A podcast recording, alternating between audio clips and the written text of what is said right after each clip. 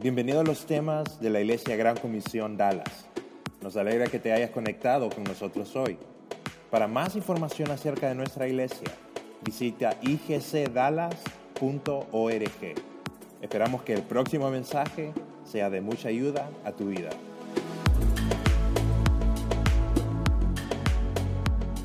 Bien, qué bueno tenerlos. En especial, qué bueno que nos estén acompañando hoy porque hoy es un, es un domingo muy, pero muy especial eh, para los que nos llamamos cristianos, para los que eh, nos tomamos en serio ese título de cristianos, de seguir a Jesús. Hoy es un día muy especial y es lo que se conoce como, como Easter, ¿verdad? Eh, en mi país se lo conoce como Semana Santa y no es un día especial, sino de que es una semana especial, ¿verdad? Porque se toman toda la semana y los cristianos allá adoran a Jesús de la mejor manera que saben y es yendo a la playa. Así de que mi familia recientemente estuve hablando con ellos y hoy estaban regresando a la, casa de ellos. Eh, estaban, tenían un, un campamento de la iglesia, pero estuvieron en la playa y hoy estaban regresando. Pero qué bueno que nos estén acompañando hoy. Hoy estamos continuando con la serie Un minuto después de la muerte. Y si nos acabas de acompañar o no has estado siguiendo eh, todas las conferencias que hemos estado teniendo este mes, eh, te voy a dar un pequeño resumen de qué es lo que hemos estado hablando. Hemos estado hablando acerca de qué va a pasar contigo el día que tú mueras. ¿Por qué? Porque hay dos partes de ti. Está tu cuerpo físico, pero dice la Biblia de que tu cuerpo físico no es todo lo que hay de ti. Tu cuerpo físico solo es un recipiente, solo es algo terrenal. Y la verdadera parte de ti se llama una alma, se llama tu alma, se llama tu espíritu. Y eso no muere cuando tu cuerpo muere. Cuando tu cuerpo muere, cuando tu corazón deja de latir y escuchamos ese sonido que teníamos en el video, cuando pasa, cuando tu corazón deja de latir, tu cuerpo deja de funcionar, pero tu alma, lo que es en verdadero, la parte verdadera de ti, tu alma no muere. Tu alma no se queda en la tumba, sino de que tu alma va a algún lado. Tu alma no muere. Y es importante que sepas esto porque tu alma es lo que en realidad tú eres. Porque tu alma es donde tú tienes tus sentimientos. Tu alma es donde tú tienes tus emociones. Tu alma es la verdadera parte de ti, no es tu cuerpo. Tu cuerpo se envejece, pero tu alma no se envejece. Tu cuerpo se daña y tu cuerpo deja de funcionar, pero tu alma, esa parte de ti, no deja de funcionar. Está siempre activa dentro de ti. Y al momento que tú mueres, esa alma tiene que ir a algún lado. No se queda en la tumba. Y lo que hemos estado aprendiendo durante todo ese mes es a dónde se va esa alma. Si mi cuerpo se queda en la tumba y mi alma va a algún lugar, ¿a dónde se va mi alma? Y hemos estado viendo lo que dice la Biblia y la Biblia lo que dice es que tu alma puede ir a dos lugares.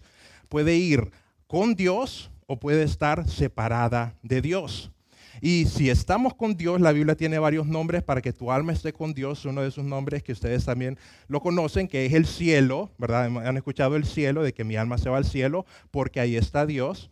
Y otro de los nombres que tú puedes conocer para dónde esté, para dónde se va tu alma después que mueres y estás separada de Dios es lo que algunos conocemos como infierno. Y la Biblia tiene diferentes palabras para referirse a ese término. Nos, vamos o con Dios o nos vamos lejos de Dios.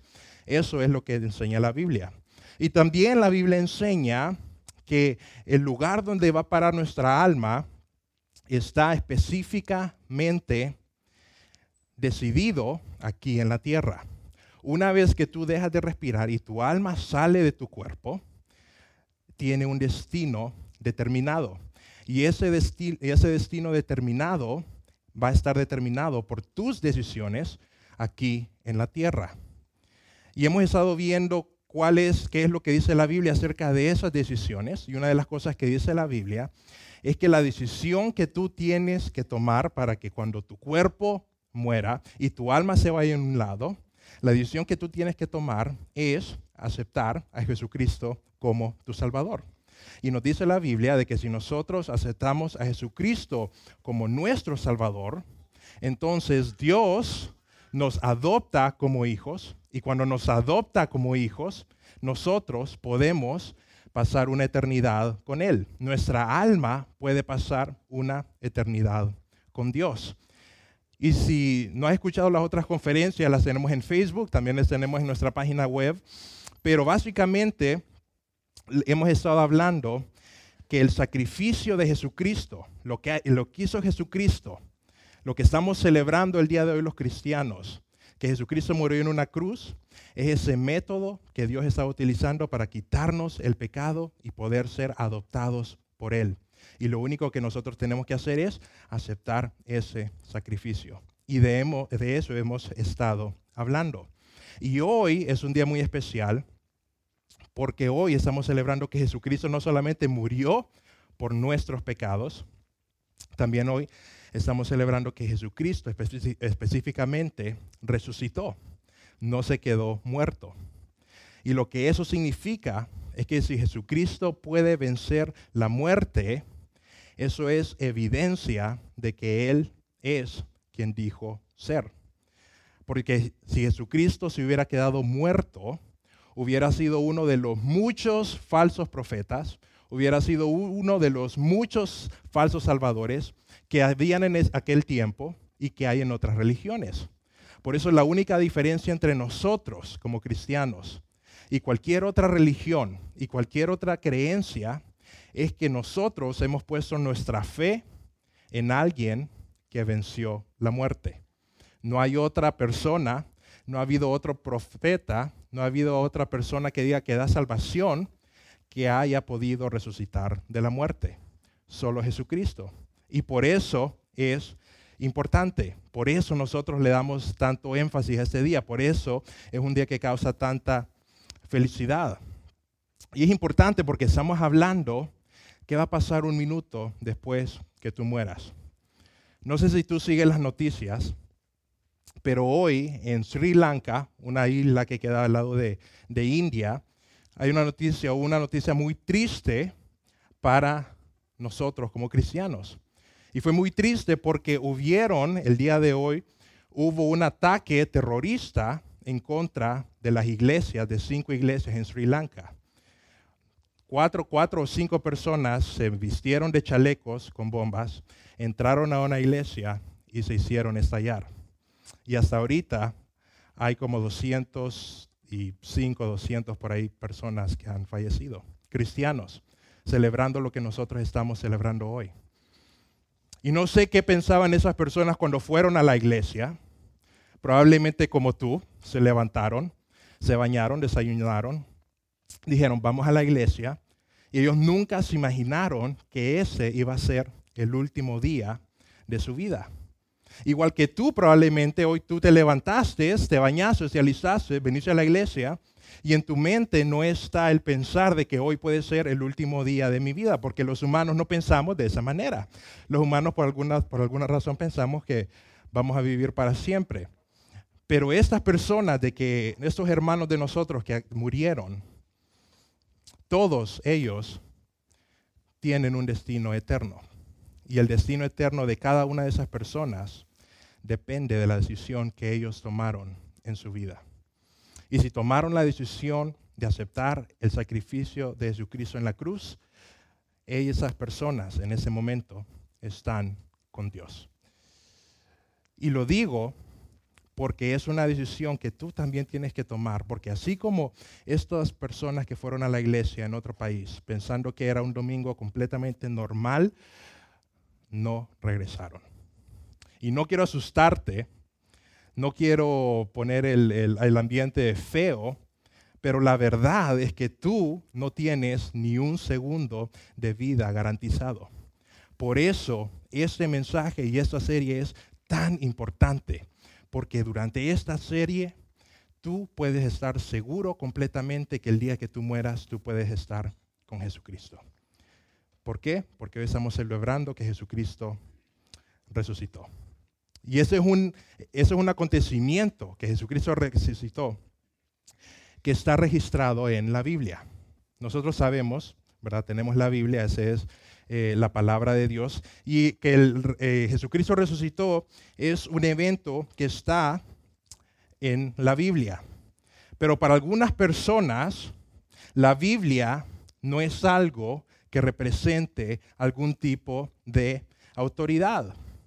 Más bien para otras personas, cuando uno les dice, fíjense que esto es lo que dice la Biblia, para ellos eso no significa autoridad, sino que significa más bien sospecha. Y pueden decir, ok, hay muchas Biblias, hay muchas religiones que tienen Biblias, ¿cuál sé cuál es la Biblia correcta? Hay muchas religiones de que dicen de que te pueden llevar al cielo, ¿cuál es la religión correcta? Hay muchos errores que dicen personas que han encontrado en la Biblia. ¿Cómo puedo yo estar seguro que lo que dice la Biblia es completamente verdad? Y eso es lo que vamos a hablar el día de hoy. Porque la Biblia es una autoridad.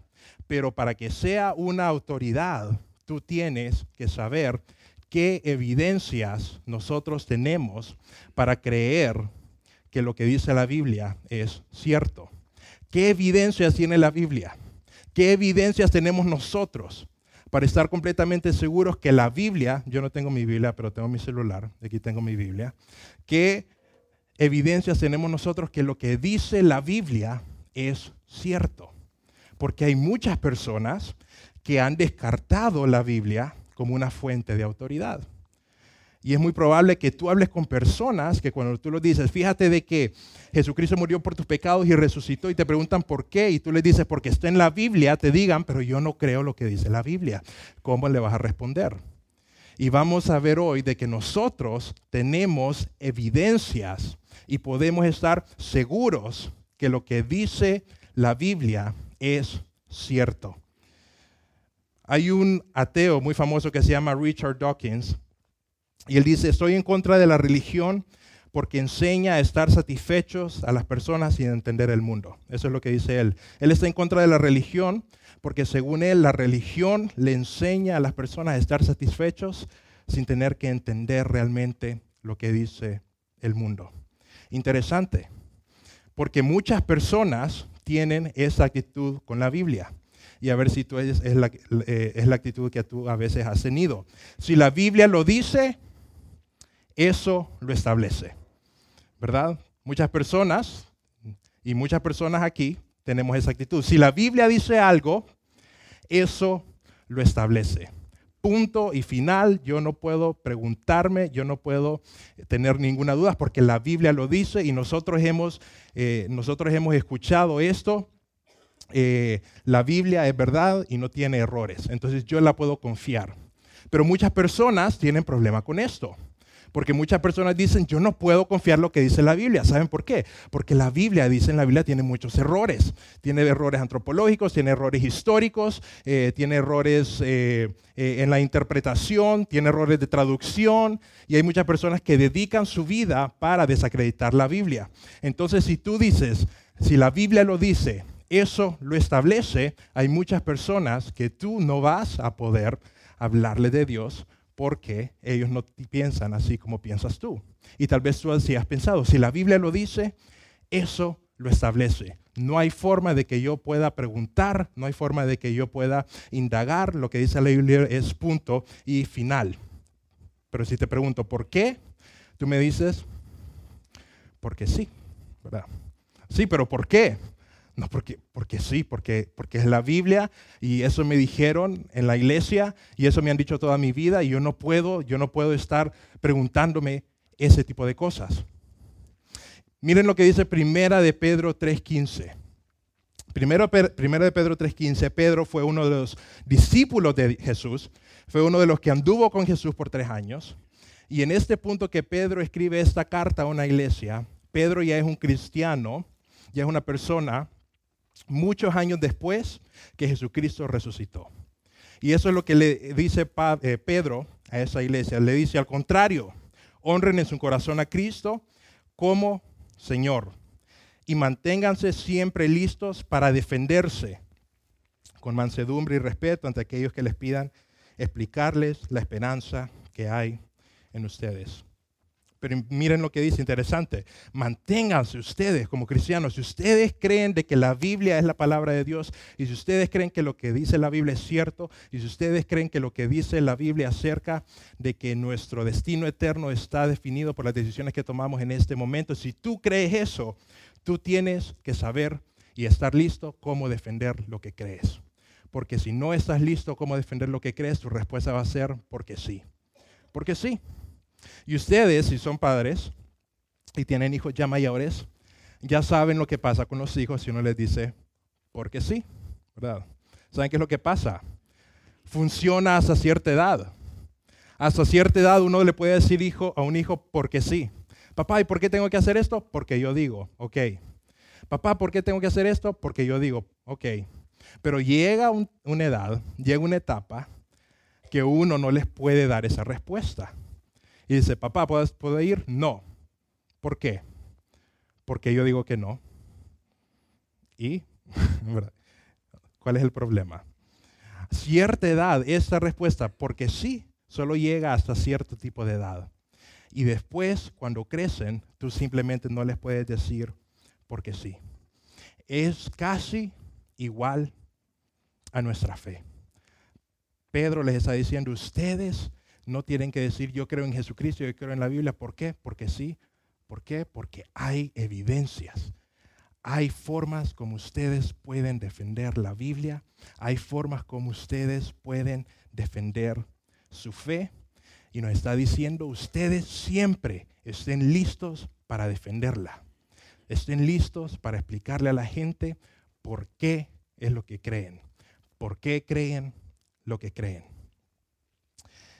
Y si tu fe nunca ha necesitado alguna evidencia, si tu fe, si tú siempre has creído en Dios, siempre has creído en la Biblia y nunca has necesitado evidencia, uno, qué bueno por ti, te felicito, porque ni los discípulos de Jesús hacían eso, pero felicidades.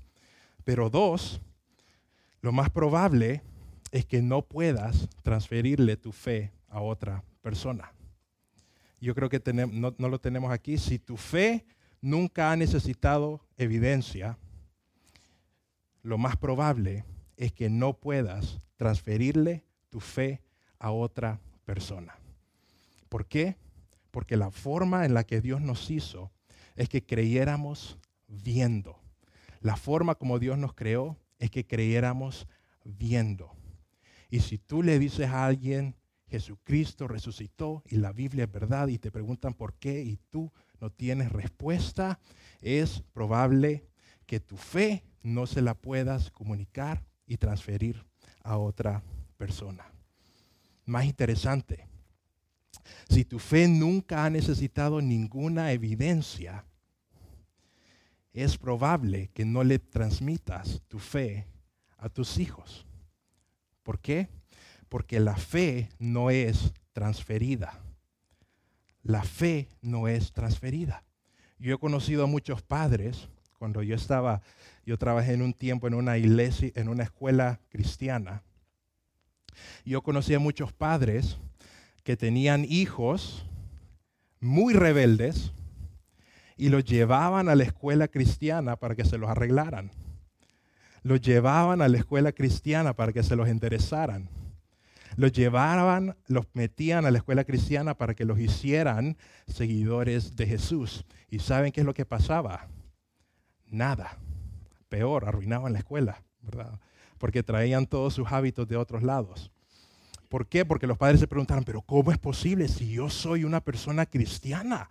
Yo toda la vida fui a la iglesia. Yo fui una persona recta y mi hijo me salió ateo. Yo fui una persona que yo siempre fui a la iglesia, yo fui una persona que iba los domingos, aunque sea un domingo al año de, Easter, iba yo a la iglesia, pero iba una vez al año. ¿Cómo es posible que mi fe no fue transferida a mis hijos? ¿Saben qué? Si tu respuesta a tu fe siempre fue porque sí, la fe no va a convencer a tu familia. La fe no va a convencer a tus hijos.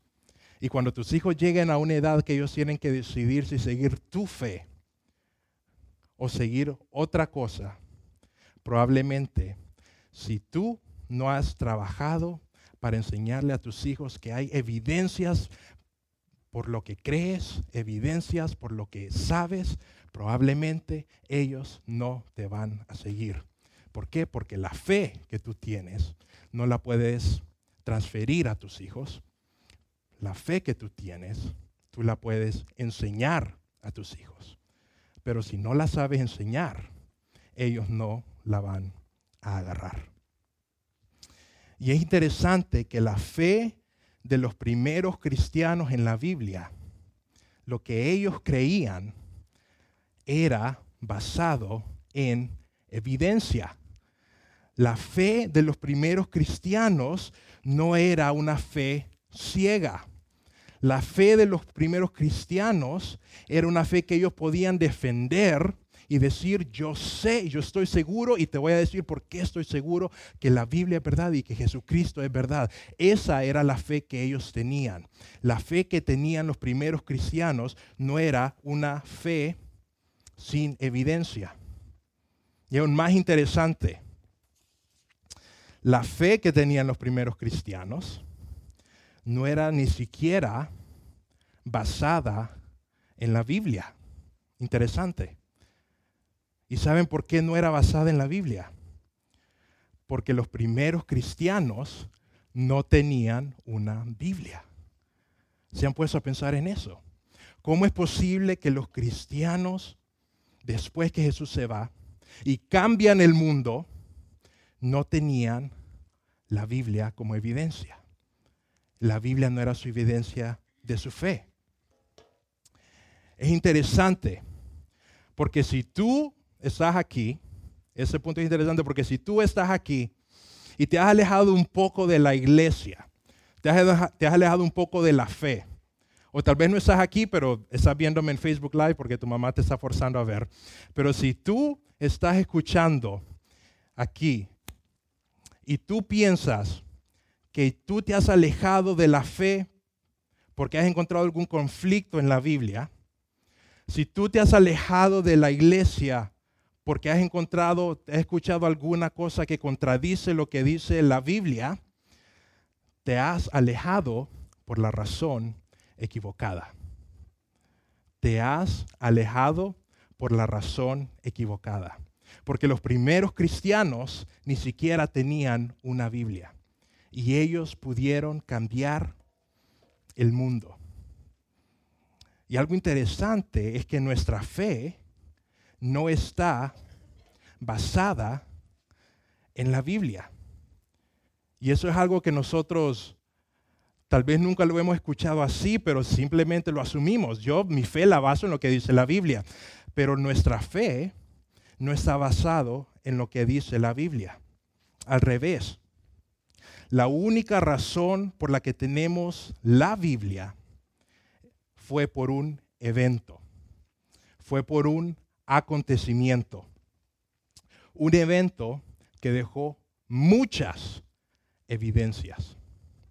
Y la Biblia es el resultado de ese evento. No solo la Biblia, sino que tu fe, nuestra fe como cristianos, no está fundamentada en el libro, sino que está fundamentada en el evento que dejó evidencias que pasó que fue cierto y está documentado en un libro. Y esos libros fueron escritos y años después, cientos de años después, de hecho, la primera Biblia fue puesta junta 400 años después que murió Jesús. 400 años es bastante tiempo. ¿Saben cuánto tiene Estados Unidos de, de años? 238. Y por 400 años los cristianos no tenían Biblia, pero ellos estaban seguros de su fe, cambiaron el mundo, cambiaron su sociedad. Y no fue hasta 400 años después que ellos pudieron tener el libro así como tú lo tienes. Pero eso no significa que la fe de los primeros cristianos era una fe ciega. Ellos tenían evidencia. Y vamos a ver cuál fue esa evidencia porque es importante que tú la sepas. Y les voy a contar una historia. Había un gran, un hombre muy rico en aquellos tiempos, unos años después que Jesús murió y resucitó. Había un hombre muy rico que se llamaba Teófilo. Bonito nombre. Pónganle así a sus hijos. Teofilito, vení. No, no le pongan así. Había un hombre muy rico, muy prominente que se llamaba Teófilo. Y Teófilo era un cristiano. Y Teófilo, como era un hombre muy rico, había escuchado acerca de un evento que los cristianos le decían, yo estuve ahí y yo lo pude ver. Y Teófilo decía, wow, hay testigos de todo esto. Y lo que hace Teófilo es que él contrata a un doctor. Y el doctor se llama Lucas. Y lo contrata y le dice, Lucas, yo te voy a pagar, porque en ese tiempo escribir era muy caro, escribir no era fácil, escribir solo lo podía hacer la gente que alguien le estaba pagando porque eso lo hiciera. Por eso Teófilo dice, Lucas, yo soy cristiano y yo he escuchado que Jesucristo resucitó. Yo escuché de que Jesucristo, el que todos decían que no era el Mesías, fue muerto. Y hay personas que me dicen que ellos lo vieron morir. Y no solamente lo vieron morir, sino que tres días lo vieron resucitar. Y yo creo en eso. Y hay muchos testigos, pero yo quiero que hagas una cosa, Lucas. Le dijo Teófilo a Lucas. Lucas, yo quiero de que tú empieces a hacer, a contar y a escribir y a investigar cuáles fueron todos esos eventos que llevaron a que Jesucristo muriera y de que después resucitara. Yo necesito de que tú me pongas un, un, eh, un documento en orden que me diga cómo fue toda esa historia. Y dice Lucas, ok, yo lo voy a hacer. Y Lucas empieza a investigar y empieza a hablar con testigos que vieron a Jesús.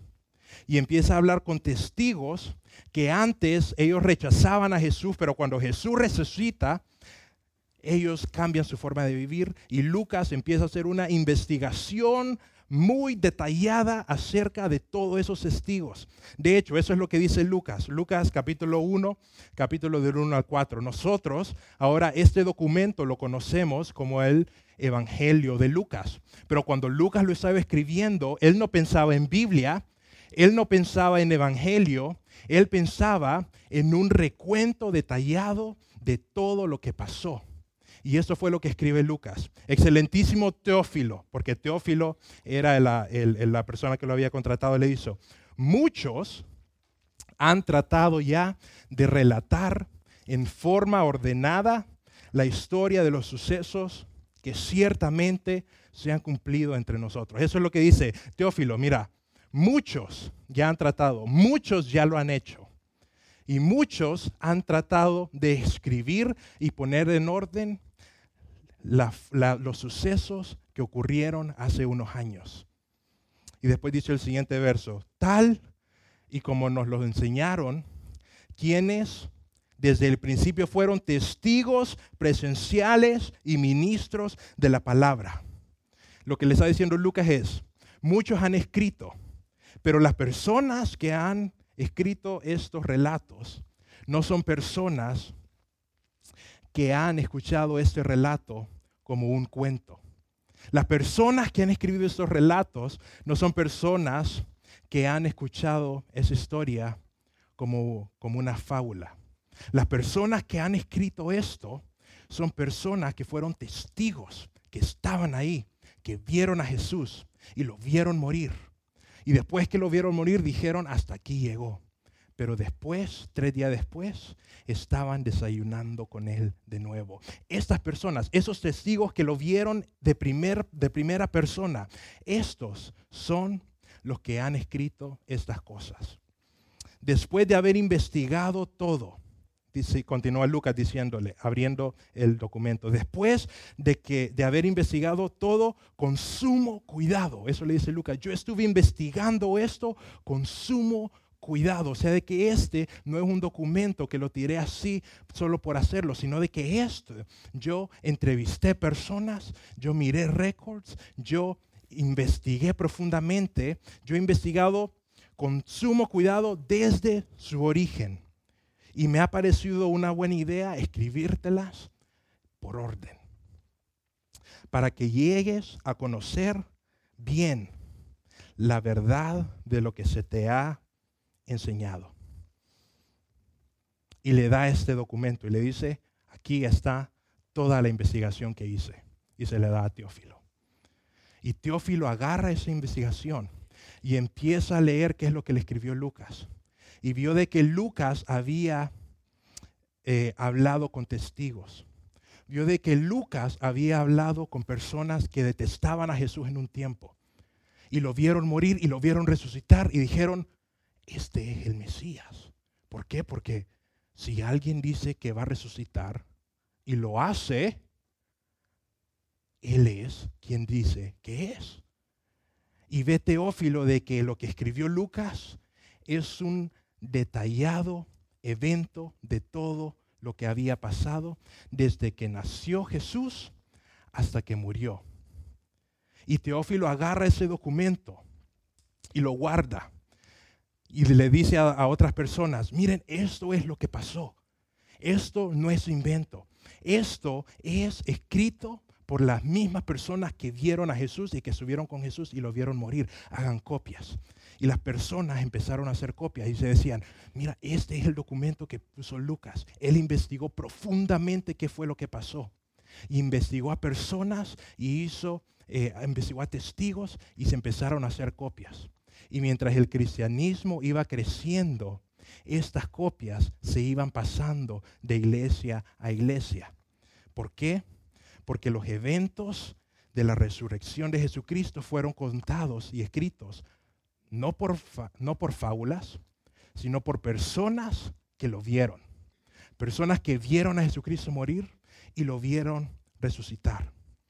Y el cristianismo se expandió Recuerden, ellos no tenían Biblia, pero tenían las palabras de testigos que habían estado ahí.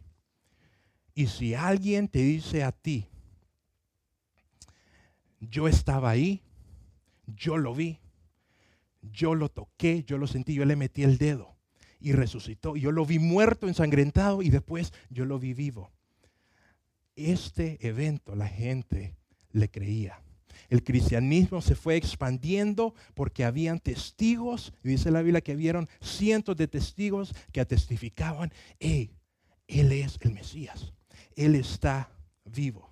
Los primeros cristianos creyeron en Jesús porque lo vieron morir y lo vieron resucitar. Y es interesante que si tú te pones a leer la Biblia, ve a los discípulos y hay un antes y un después en la vida de ellos. Por ejemplo, Pedro. Pedro, mientras nosotros vemos cuál fue la vida de Pedro, vemos que Pedro siempre fue una persona que si lo ponemos en términos modernos, siempre metía la pata. Pedro siempre fue una persona que en momentos importantes siempre hacía todo lo opuesto a lo que él tenía que hacer. Y vemos que los discípulos, cuando Jesús es arrestado, Pedro dice, yo voy a morir por ti. Y le dice, y le dice Jesús, Pedro, ni sabes qué es lo que estás hablando. Y le dice Pedro, yo voy a morir por ti. Y después, en ese momento que Jesucristo muere, Pedro sale corriendo. Interesante. Pedro dice, yo voy a morir por ti. Y después, en el momento que Pedro debió estar ahí, Pedro sale corriendo. Y no solamente salió corriendo, sino de que le dijo a la gente, yo no conozco a ese hombre. Y dice que habló, dijo hasta malas palabras, yo no conozco a ese hombre. No sé quién es, no sé quién es ese Jesús. Pero unos días después, vemos un Pedro completamente diferente. Vemos un Pedro que se para ante los tribunales, es en el libro de Hechos, se para ante los tribunales y le dice, yo no voy a parar de hablar de Jesús, aunque me cueste la vida. ¿Cuál fue ese antes y un después? Fue que él fue testigo, no de que murió, aunque sí lo vio morir, pero fue testigo que Jesús resucitó. Y en Hechos, el libro de Hechos es otro documento que escribe Lucas pero ya no es la vida de Jesucristo, sino que ahí es la vida de la iglesia. Lucas hace otro documento que se llama Hechos. Y en Hechos, Lucas relata lo que dice Pedro y Juan en una situación donde las autoridades les habían dicho, si tú no paras de hablar de Dios, vas a estar en la cárcel. Y eso es lo que dice Hechos 2.40. Eso es lo que dijo Pedro. No lo voy a hacer. No voy a parar de Dios. ¿Sabes por qué? Porque nosotros, nosotros significaba Juan y Pedro, ellos dos, nosotros no podemos dejar de hablar acerca de lo que hemos visto y oído. Nosotros no podemos parar de dejar hablar lo que hemos visto y oído. ¿Saben por qué? Porque cuando tu maestro te dice, si me sigues a mí, la muerte no tiene poder sobre ti. Cuando ese maestro te dice eso y muere y después resucita, tú pierdes miedo a la muerte. Cuando tu Salvador muere en una cruz y vence a la muerte y resucita, tú le pierdes el miedo a la muerte. Y eso es lo que había pasado con Pedro. ¿Pero por qué? No tenía Biblia, pero él era un testigo y él había visto. Yo vi a Jesucristo morir y lo vi resucitar. Dice Hechos 2.29, sigue hablando Pedro. Dice, varones hermanos, esta vez le está hablando a un grupo de judíos. Le dice, varones hermanos, podemos afirmar sin temor a equivocarnos que nuestro patriarca David murió y fue sepultado. Les hablan un grupo de judíos. Entonces los judíos tenían muy en alto lo que era David. David era uno de sus patriarcas. Y Pedro les dice, personas, ustedes veneran a David, ¿verdad? David es uno de sus patriarcas. Y ellos les dicen, sí. Bueno, ¿saben qué? Ustedes saben que David murió y saben dónde está sepultado. Y ellos dicen, sí, nosotros sabemos dónde murió David y sabemos dónde está sepultado. Y dice eh, en el verso 30, David era profeta y sabía que Dios le había jurado que de su linaje humano saldría el Cristo que se sentaría en su trono. Eso lo vio antes que sucediera y habló la resurrección de Cristo. O sea, le está diciendo, David decía de que iba a haber un Mesías que un día iba a resucitar. Y en el verso 32 le dice, verso 32, pues, es, pues a este Jesús Dios lo resucitó y de eso todos, todos pudimos ser testigos. Todos pudimos ver a un Jesucristo que había muerto y a un Jesucristo que había resucitado. Y cuando los testigos empiezan a hablarle a sus amigos de Jesucristo, les empiezan a decir, yo vi a mi Salvador resucitar. Y yo sé que mi Salvador es quien dice que es, porque no se quedó en la tumba. Y así como Teófilo agarró ese documento y lo agarró como evidencia y dijo, es verdad, y lo empezó a compartir y empezaron a hacer copias, hay otra persona que se llama Marcos, que ahora nosotros lo conocemos como el Evangelio de Marcos, pero cuando Marcos escribió esto, él no, él no pensaba Biblia, él no pensaba Evangelio, él pensaba esta es una evidencia. ¿Por qué? Porque Marcos, la Biblia dice Juan Marcos, Juan Marcos estuvo con Pedro en viajes misioneros. Y Pedro le contaba como testigo cuáles fueron todas las cosas que Jesús hizo. Y Marcos empezó a escribir y a hacer un detalle específico de las cosas que Pedro, el testigo, le había contado acerca de Jesucristo. Y empezó a hacer cartas. Y esas cartas, cuando fue creciendo la iglesia, la gente se las empezaba a pagar, a pasar. Porque decían, ¿sabes que Jesucristo vive? ¿En serio? Sí, mira, hay una persona que se llama Pedro, él lo vio. Él es testigo y la iglesia, aquí tenemos una copia de lo que dijo. Y se empezaron a hacer copias. No solamente eran Marcos, Mateo, también que tenemos eh, Marcos y Lucas, también tenemos a Mateo, que la Biblia dice que la Biblia a veces le dice Leví. Y Mateo fue una de las personas que estuvo con Jesucristo. Era un cobrador de impuestos. Mateo fue una de las personas que Jesucristo llamó. Y después que Jesucristo muere y resucita, eh, Mateo sigue siguiendo a Jesús y le empieza a decir a la gente, Jesucristo resucitó, yo fui testigo, yo lo pude ver, pero después llega un momento que ya se está haciendo viejito y dice, si yo me muero, se mueren esas historias conmigo. Entonces las empieza a relatar y hace una carta para decirle a la gente, hey, como testigo, hay evidencia, yo lo vi, tomen mi palabra, es verdad. Y la iglesia se empieza a pasar esas cartas, se empieza a pasar esa evidencia. Y después está Juan, que Juan, la Biblia dice que era el discípulo amado. Y Juan fue una de las personas que estuvo al pie de la cruz cuando Jesús estaba muriendo. Y Juan lo vio agonizar, Juan lo vio desangrarse, Juan lo vio morir, pero adivinen qué, tres, tres días después Juan lo vio vivir y estuvo desayunando con Jesús. Y Juan empieza a vivir una vida diciéndole, es verdad, yo vi a Jesús y ustedes, hay muchas personas que lo vieron vivir. Lo que él decía quién era, que él decía que era el Mesías, es verdad, porque él resucitó. Y después Juan se empieza a ser una persona muy mayor. Y Juan empieza a, a, escribir todo lo que había pasado en su vida, diciéndole a los cristianos, ustedes crean que Jesucristo es Dios. ¿Por qué? Porque yo, yo lo vi. Y Juan 20:13, cuando está terminando su, su carta, que acuérdense, Juan no estaba escribiendo Biblia.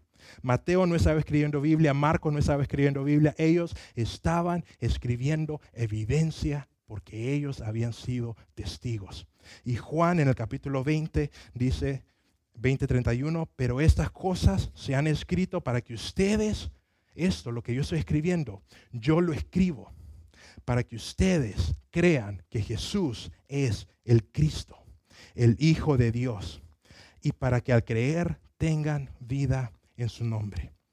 Lo que nos está diciendo Juan es, si tú lo único que tienes es el Evangelio de Juan como evidencia, el Evangelio de Juan es lo único que necesitas, porque Juan fue un testigo presencial. Y Juan lo escribe le dice a las personas, yo escribo eso, eso lo estoy escribiendo. No para en la Biblia, él no sabía que iba a haber una Biblia, él lo estaba escribiendo para decirle a las personas, hey, escribo eso porque si me muero, no me quiero quedar con esas historias. Y en el último capítulo dice, y paro de escribir porque ya no me alcanza el papel, pero hay muchísimas cosas más que Jesucristo hizo. Y como decía el libro de Lucas, hay muchas, muchas personas que escribieron todo lo que había pasado. Y se empezaron a pasar esos documentos, porque se murió Juan, pero quedó su documento. Se murió Lucas y Teófilo, pero quedó su documento. Y las personas empezaron a hacer copias de esos documentos, no porque los tomaban como la base de su fe, sino porque eran la evidencia que Jesucristo había resucitado. Y la resurrección de Jesucristo es la base de nuestra fe. ¿Por qué? Porque si tu Salvador resucita de la muerte, tú también tienes la habilidad de vencer la muerte. Y la iglesia comenzó a guardar y circular esos relatos. Y ellos no pensaban de esos relatos como santos, eso, eso fue después. Ellos no pensaban de esos relatos como inspirados por Dios, eso fue después pero ellos los miraban como relatos verdaderos y valiosos. Y no fue hasta después de muchos, pero muchos años, cuando ya el, el, rey de Roma, el César de Roma, levantó, el, eh, levantó la ley que iba contra los cristianos y los cristianos empezaron a salir de los lugares donde estaban escondidos, los lugares donde ellos se pasaban estas evidencias verdaderas. No fue hasta ese tiempo, como 400 años después, que las personas empezaron y agarraron todos esos documentos y los pusieron en un libro y los juntaron con el Antiguo Testamento y tuvimos nuestra Biblia. Pero por muchos años, miles, cientos de años, los cristianos tomaron las evidencias del libro de Lucas, las evidencias del libro de Juan, las evidencias del libro de Mateo como documentos valiosos, porque estos eran relatos de testigos que habían estado con Jesucristo y lo habían visto morir, y lo vieron resucitar. Y hubieron más. Estuvo Santiago. Santiago fue un hermano de Jesucristo. Y lo interesante de Santiago es que él no creyó en Jesucristo hasta que resucitó. Y la verdad es interesante, es, es verdad, porque ¿quién de ustedes le creería a sus hermanos que Él es Jesucristo? ¿Verdad? Nadie. Si mi hermano me dice, yo soy Dios, yo le digo, ya, ¿verdad? Y me imagino que ustedes también. Pero lo interesante de Santiago es que Santiago nunca creyó en Jesucristo hasta que lo vio morir y después lo vio vivo. Y dice, mm, de la que, de la que me había perdido. Y Judas, Judas también era otro hermano, no el que lo traicionó. Judas fue otro hermano y escribió un libro también. Y Judas nunca creyó en Jesucristo, pero creyó porque él fue testigo de que él resucitó. Y cuando vio a su hermano muerto y después vivo, dijo, lo que él decía era verdad. Y ellos escribieron todos estos documentos hasta ponerlos en, una, en un libro que nosotros ahora llamamos Biblia. Pero eso no pasó hasta cientos de años después. Pero por cientos de años los cristianos se pasaron esta evidencia que era verdad. Jesucristo de verdad es quien dice que es. Inclusive Pablo. Pablo se llevó con los testigos principales, se llevó con Pedro. Y Pablo llegó a decir, Jesucristo es quien dice que es. Así lo que hoy tenemos en la Biblia, lo que hoy tenemos es el relato de testigos de la base de nuestra fe. Y la base de nuestra fe es un acontecimiento. Y el acontecimiento fue que Jesucristo había resucitado. Y si nosotros creemos que Jesucristo es quien dice que ser, si nosotros creemos que Jesucristo es Dios, lo creemos porque hubieron testigos que lo vieron morir y lo vieron vivir. Y tenemos evidencias, porque nadie descarta, historiadores seculares, nadie descarta que Jesucristo existió, nadie descarta que Jesucristo vivió, Nadie descarta que Jesucristo fue una persona real. Lo que descartan es que Él resucitó. Pero nosotros tenemos el relato de los testigos presenciales que vieron que sí es verdad. Jesucristo es el Hijo de Dios y te quiere regalar la vida eterna. Quiere regalarte una morada en el cielo para cuando tú mueras tu alma vaya a morar con Dios y no lejos de Dios. Y Jesucristo te dice, esa decisión tú la tienes que hacer. Me tienes que aceptar como Salvador. Pregunta, ¿has aceptado tú a Jesucristo como ese Salvador? No el Salvador que murió, sino el Salvador que resucitó. Si tú aceptas a Jesucristo como tu Salvador y dices, Dios, yo creo en los relatos de esos testigos, yo creo en los relatos que dijeron de ti. Yo acepto eso como verdad en mi vida, no porque tengo una fe ciega, sino porque hay evidencia de testigos que fue verdad. Si tú aceptas ese sacrificio, Dios te dice, tú puedes venir a mí.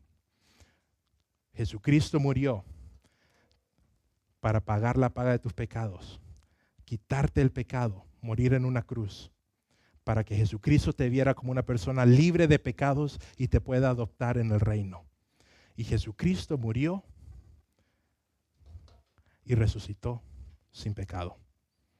Y tú puedes aceptar ese regalo.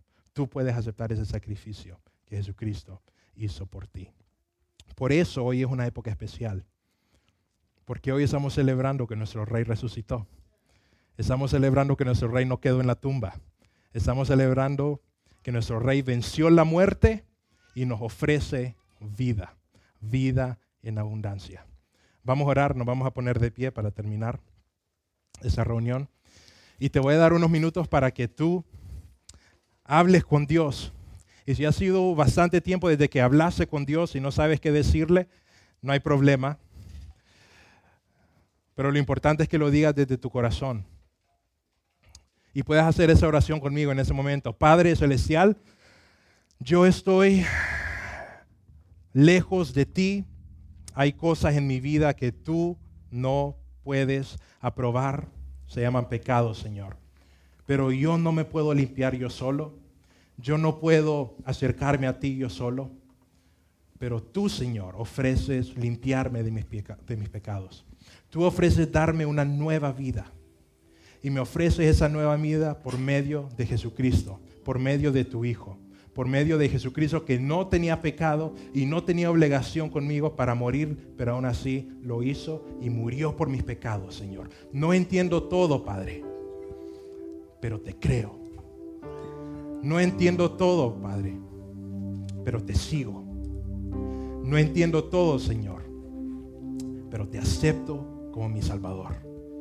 Acepto que tú eres quien dices que es acepto que tú eres el Hijo de Dios. Y acepto que tú me quieres aceptar. Acepto que tú quieres que yo pase mi eternidad contigo. Te doy mi vida. Te doy mi corazón. Te doy mi alma. Si tú haces esa oración de corazón, hoy tú puedes estar seguro que tu destino eterno, el día que tu cuerpo quede en la tumba, tu alma esté con Dios. ¿Por qué? Porque Jesucristo murió por ti acepta ese sacrificio.